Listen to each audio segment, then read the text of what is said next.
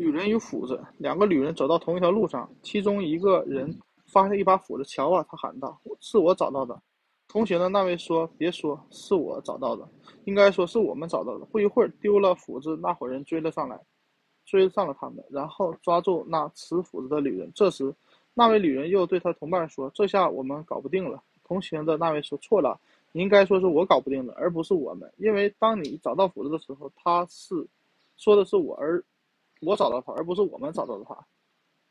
走运势的时候，不懂得与别人分享；落难失事的时候，就别抱怨没有人站在你身边。